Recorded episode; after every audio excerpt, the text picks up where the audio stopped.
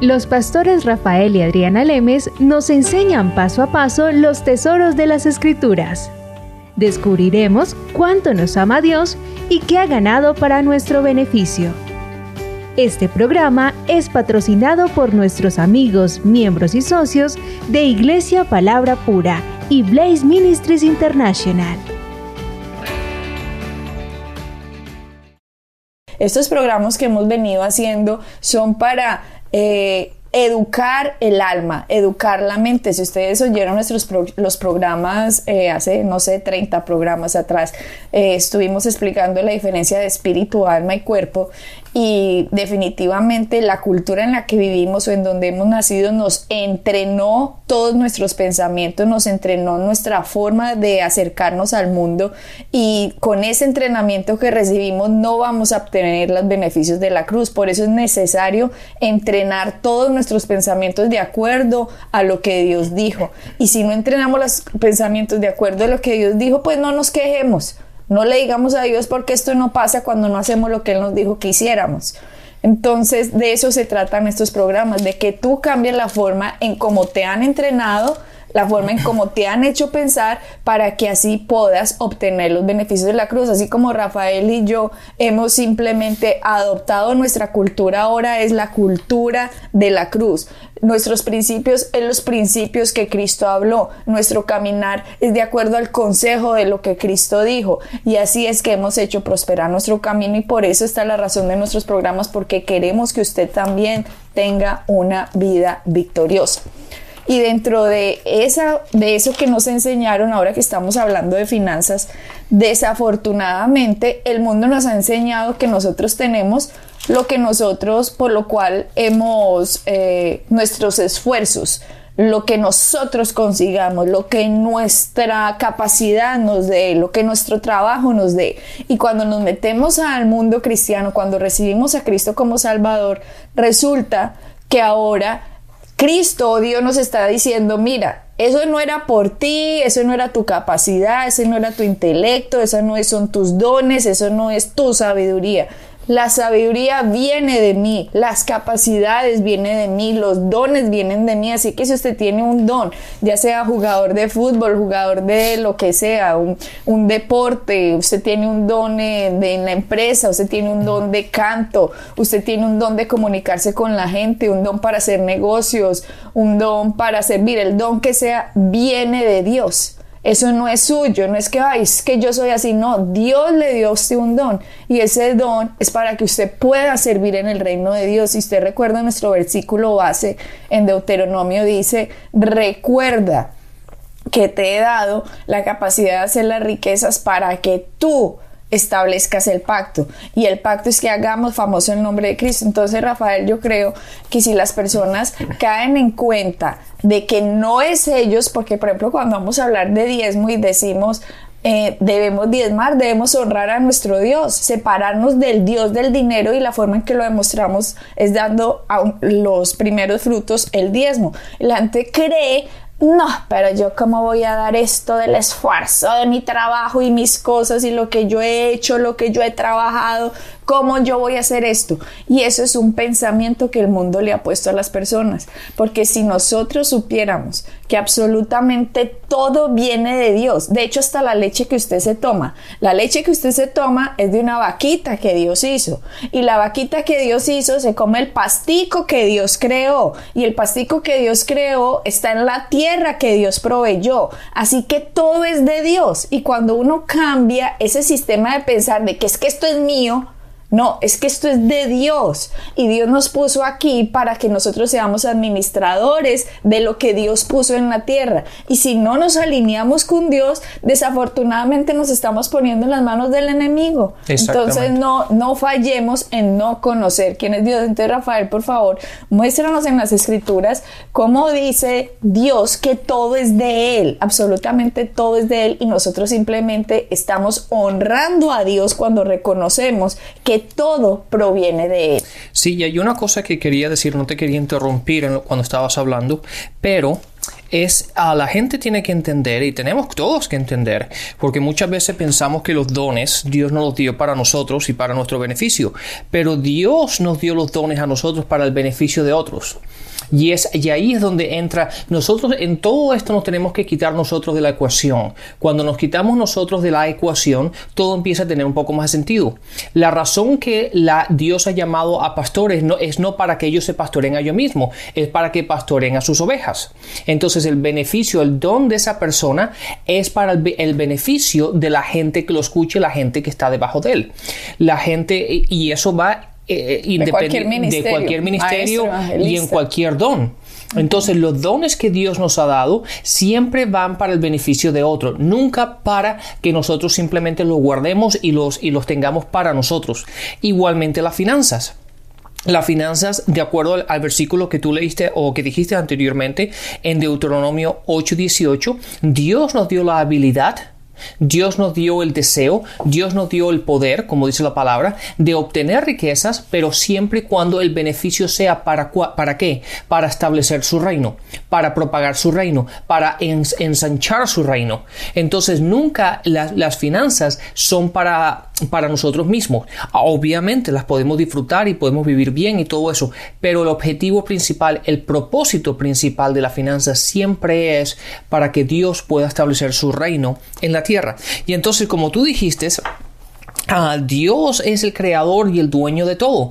De hecho, si vamos a Salmos, en Salmos 50, Salmos, perdón, Salmos 50, en el versículo, vamos a leer el versículo del 10 al 12, dice, pues míos son los animales del bosque. Obviamente Dios está hablando. Pues míos son los animales del bosque. Y mío también es el ganado de los cerros. Conozco las aves de las alturas. Todas las bestias del campo son mías. Así que si yo tuviese hambre, no te lo diría, pues mío es el mundo y todo lo que contiene. Entonces, obviamente Dios aquí está estableciendo un principio que si la gente entendiera esto, lo que, lo que tenemos que entender que todo lo que todo lo que tú y yo tenemos lo que la gente tiene no es de ellos. Ellos piensan que es de ellos, pero realmente le pertenece a Dios. Todo lo que está en la tierra, todo lo que Dios ha creado le pertenece a ellos. Entonces, a Dios. A Dios, perdón, le pertenece a Dios. Las inversiones le pertenecen a Dios. Las casas le, pertenecen a Dios. El, dinero que tienen en, en, sus ahorros le pertenece a Dios. De todo es de Dios. Lo que Dios nos permite a nosotros ser administradores de su, de su dinero, de sus finanzas, de sus riquezas, en la tierra. Miremos otro versículo, Job 41, 11. Job 41, 11. Dice, ¿quién me ha dado a mí primero para que yo restituya? Todo lo que hay debajo del cielo es mío. ¿Es de quién? Eh, es, eh, es, de Rafael, de Rafael, de Pepito. No, él dice, todo lo que hay debajo del cielo es mío. Obvio, Rafael, en la, cuando no estamos en el mundo cristiano, la cultura babilonia nos ha enseñado todo es suyo, las cosas son suyas. Por eso cuando usted viene al reino de Dios y le dicen diezme, la gente, no, pero ¿cómo yo voy a dar mi diezmito si eso es mío? ¿Por qué? Porque no ha renovado la mente. Recuerden, somos espíritu, alma y cuerpo. El espíritu nace de nuevo y el espíritu está pronto a hacer lo que la palabra diga, pero el alma está en contra del espíritu porque el alma está entrenada por otro sistema, el sistema babilónico, que era el sistema de Satanás. Pero ahora cuando estamos en el sistema de Dios, Dios nos muestra, mira, todo es mío. Todo lo que hay debajo del cielo es mío, no es tuyo. O sea, sus hijos son de Dios, su casa es de Dios, su cuerpo es de Dios, su vida es de Dios, el ganado es de Dios, la tierra es de Dios, los océanos son de Dios, las nubes, todo es de Dios. Entonces cuando uno dice, ¿cómo así? Todo es de Dios. Sí, Sí, pues fíjate, mira, ahora de que hablas así, la palabra, la palabra, eh, se, la palabra se explica a sí misma, ¿verdad? Y si vemos otro pasaje en Salmos 24, en el versículo 1, ahora va a verificar exactamente lo que tú acabas de decir. Dice, del Señor es la tierra y todo cuanto hay en ella. Entonces dice, de Dios es la tierra. Y no solamente la tierra, pero todo lo que hay en ella le pertenece a Él. El mundo ¿Y cuántos lo habitan? Entonces, básicamente, el mundo es de Él, la tierra la creó Él, es de Él, Él es el dueño. Todo lo que hay en la tierra le pertenece a Él y todos los habitantes que están en la tierra le pertenecen a Él. Entonces, cuando tú y yo renovamos nuestra mente desde ese punto de vista, ¿verdad? Ya nos damos cuenta que los diezmos que tú obviamente no querías dar porque pensabas que ese era tu dinero, ya no es tu dinero, tú le estás devolviendo a Dios lo que le pertenece a Él. ¿Verdad? Por eso la palabra dice que por eso has robado. ¿Por qué? Porque tú mantienes algo que no es tuyo. Si tú empiezas a entender que todo lo que tú tienes es de Dios. Es de Dios y que Dios te ha permitido a ti, Dios te ha bendecido a ti, Dios ha dejado que tú tengas la habilidad, el poder, eh, los dones, lo que sea, para que tú puedas obtener riquezas y puedas obtener tu casa y tu auto y tu trabajo, etcétera, etcétera, para bendecirte y para bendecir a otros. Pero todo eso le pertenece a Dios. Por eso en Job dice, ¿quién me ha dado a mí primero para que yo restituya? todo lo que hay debajo del cielo es mío. O sea, Dios está diciendo, miren, no crean que ustedes me están haciendo a mí un favor. Todo es mío. El problema es que cuando usted cree que las cosas son suyas, usted está poniendo al dinero como su Dios, al sistema babilónico como su Dios. Pero cuando nosotros nos damos cuenta que nosotros simplemente somos unos administradores de las cosas de Dios, ahí la cosa cambia. Exactamente. Y sabes que, Adriana, déjame, quiero hacer una aclaración aquí porque la gente se pregunta, bueno, pero si es Dios, entonces ¿por qué Dios me, no me obliga? ¿O por qué Dios no me lo quita? No, no, Dios nos ha dado a nosotros libre albedrío, ¿verdad? Se dice así, ¿verdad? albedrío. Entonces tú y yo, tú, tú puedes tener, tú puedes tomar la decisión de que no, yo no voy a dar nada. Y lo que Dios me ha dado a mí es mío y yo voy a hacer lo que yo quiera. Pero tengamos en cuenta otro versículo.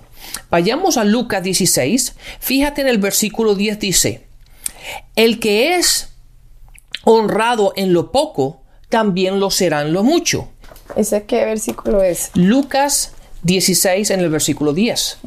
Entonces, tengamos en cuenta que la gente siempre quiere más, siempre quiere más, siempre quiere más, pero no tienen en cuenta que lo que ellos tienen no le pertenece a ellos, le pertenece a Dios. Obviamente, tú tienes el derecho y tienes el poder de decir, yo lo voy a dar o voy a hacer lo que es correcto o no.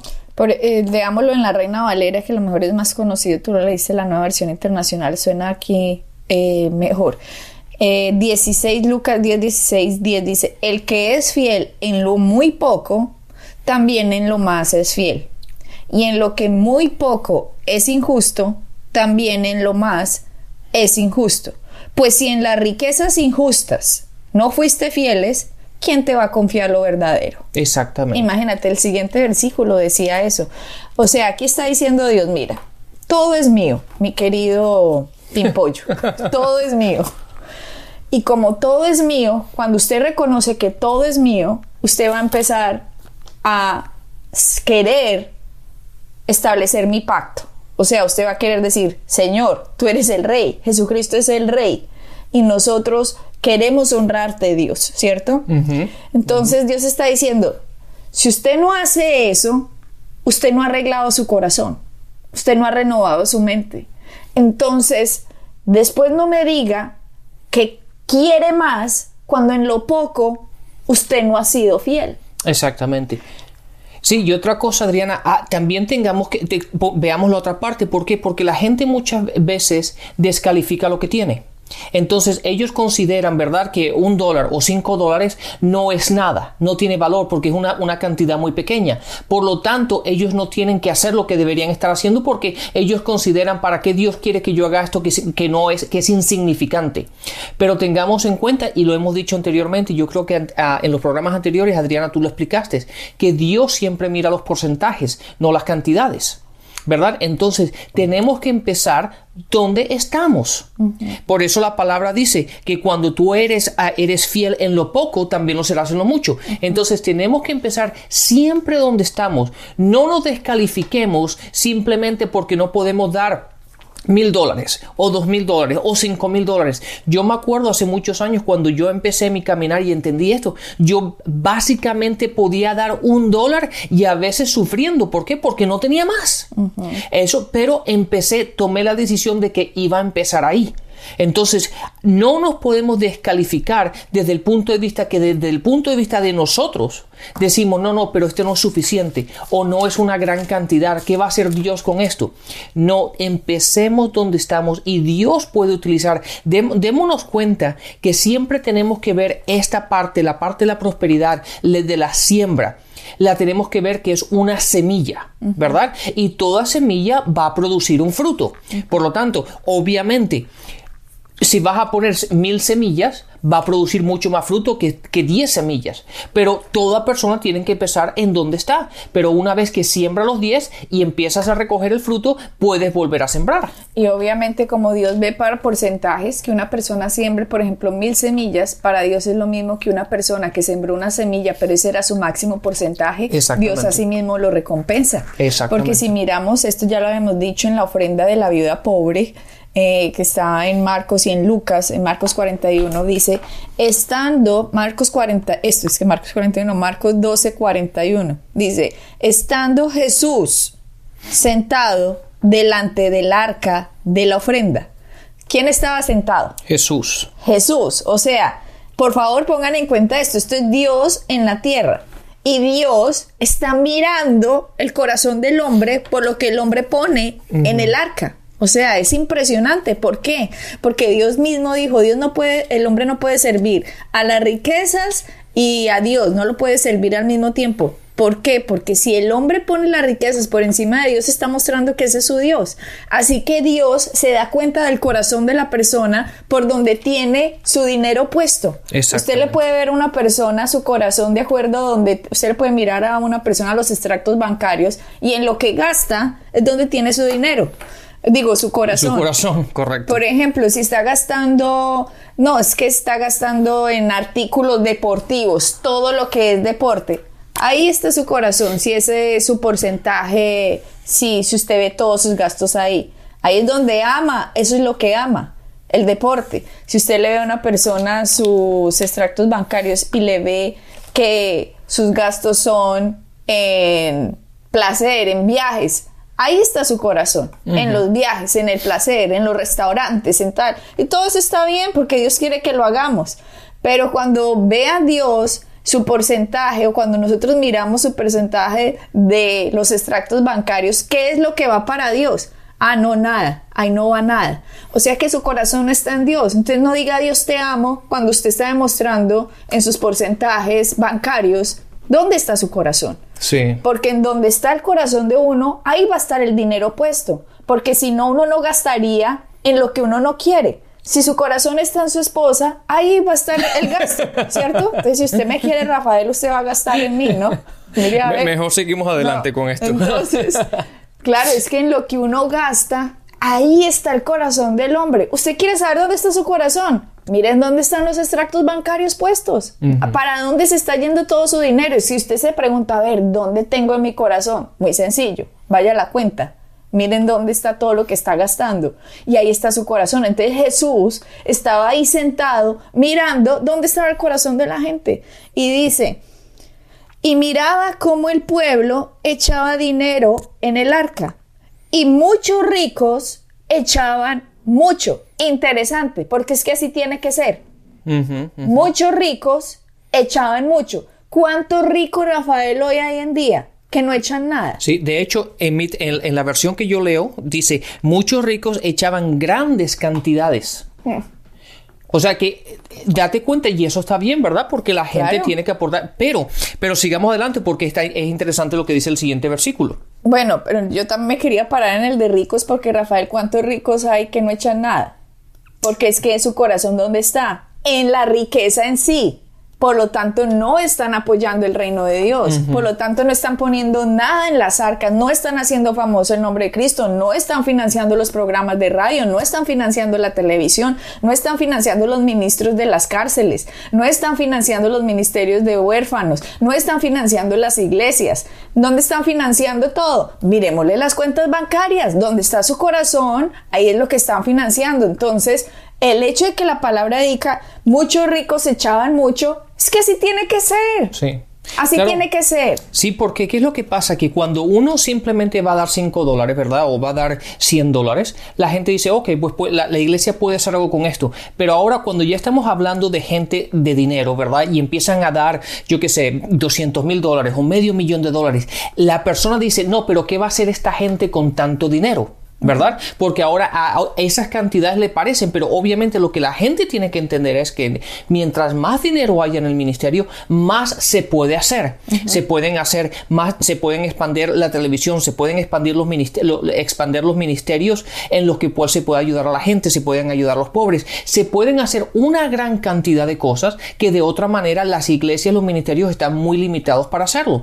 Y la gente se tiene que tener, tienen que quitarse la, la idea y renovar su mente que cuando uno siembra o uno da los diezmos o la ofrenda, uno lo hace para Dios, no para la persona que lo está recibiendo. Y, y, si uno se quita esa imagen de delante, no tuviera tanto problema. ¿Por qué? Porque la gente piensa que la, lo, lo, el dinero se lo está dando el pastor. Ah, y obviamente es que la gente piensa eso, Rafael, porque muchos pastores están quedando con la plata. Por pues eso es eso... que piensan eso, por eso es que la gente se tiene que fijar ¿Dónde pone su dinero? Fíjese que el ministro que usted esté siguiendo esté de corazón por Dios y no detrás de sus finanzas. Y cuando usted se fije que el ministro que usted está siguiendo está detrás de, de, hacer famoso el nombre de Cristo, tenga la plena confianza que su dinerito no se le va a perder. Esa platica no se le va a perder, porque usted está financiando el reino de Dios. Entonces, primero que todo, obvio, fíjese para dónde va el dinero. Pero después de que ya se ha fijado que ese ministerio está por Cristo, no se preocupe cómo lo van a gastar. Porque si esa persona de corazón está sirviendo a Dios, seguro tiene que poner esa plata funcionar en el reino de Dios para que se expanda el nombre de Cristo y toda esa cantidad de ministerios, para ministerios, porque es que créanme que solo la iglesia no es la que hace la labor, hay muchos ministerios alrededor haciendo a Cristo famoso.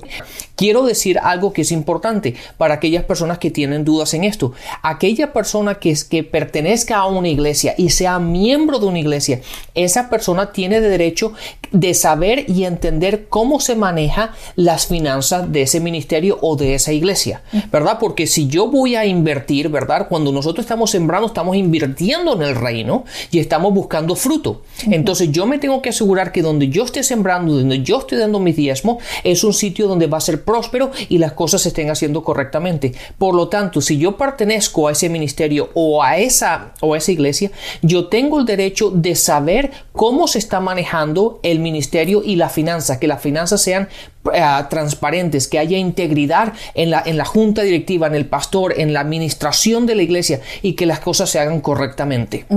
Y ahora, una vez que entendemos eso, no tenemos problemas de sembrar y de dar. ¿Por qué? Porque lo estamos haciendo para el Señor. Así que si la persona es rica, pues como dice la Biblia, y muchos ricos echaban mucho, pues obvio. El rico tiene que estar echando muchísimo. No crea que un rico porque echa un poquitico Dios no lo está viendo. No, la palabra dice, Jesús miraba cómo el pueblo echaba dinero en el arca. Así que Dios está viendo todo porque es que todo es de Él. Su dinero es de Él. Usted mismo es de Él y se lo vamos a comprobar en las escrituras como usted. Su cuerpo es de Dios también todo es de Dios. Aquí somos simplemente administradores y en la administración que hacemos Dios nos da libre albedrío. ¿Libre albedrío de qué? ¿Me va a honrar como si todo fuera mío o usted cree que es suyo? Dios lo deja escoger. Si usted quiere decir, no, todo es mío, ok, todo es suyo, tiene libre albedrío, usted está escogiendo eso, hágale. Hágale que hay dos reinos, el reino de las tinieblas y el reino de la luz. Y para que usted esté diciendo que esté en el reino de la luz, usted tendría que estarle haciendo caso a Dios. Pero entonces, si usted quiere meterse debajo del reino de las tinieblas, el reino de las tinieblas por sí solito lo va a destruir a usted.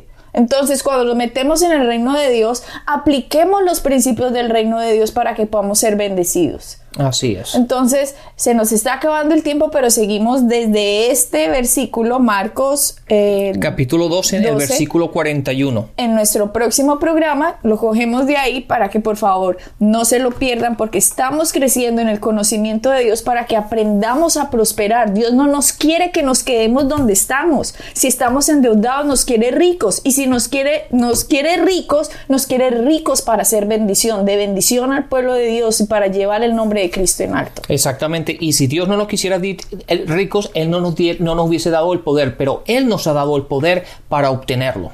Así que bendiciones y hasta la próxima. Bendiciones. Pueden bajar nuestras enseñanzas en www.iglesiapalabracura.com y visitarnos en nuestra sede en la calle 21326.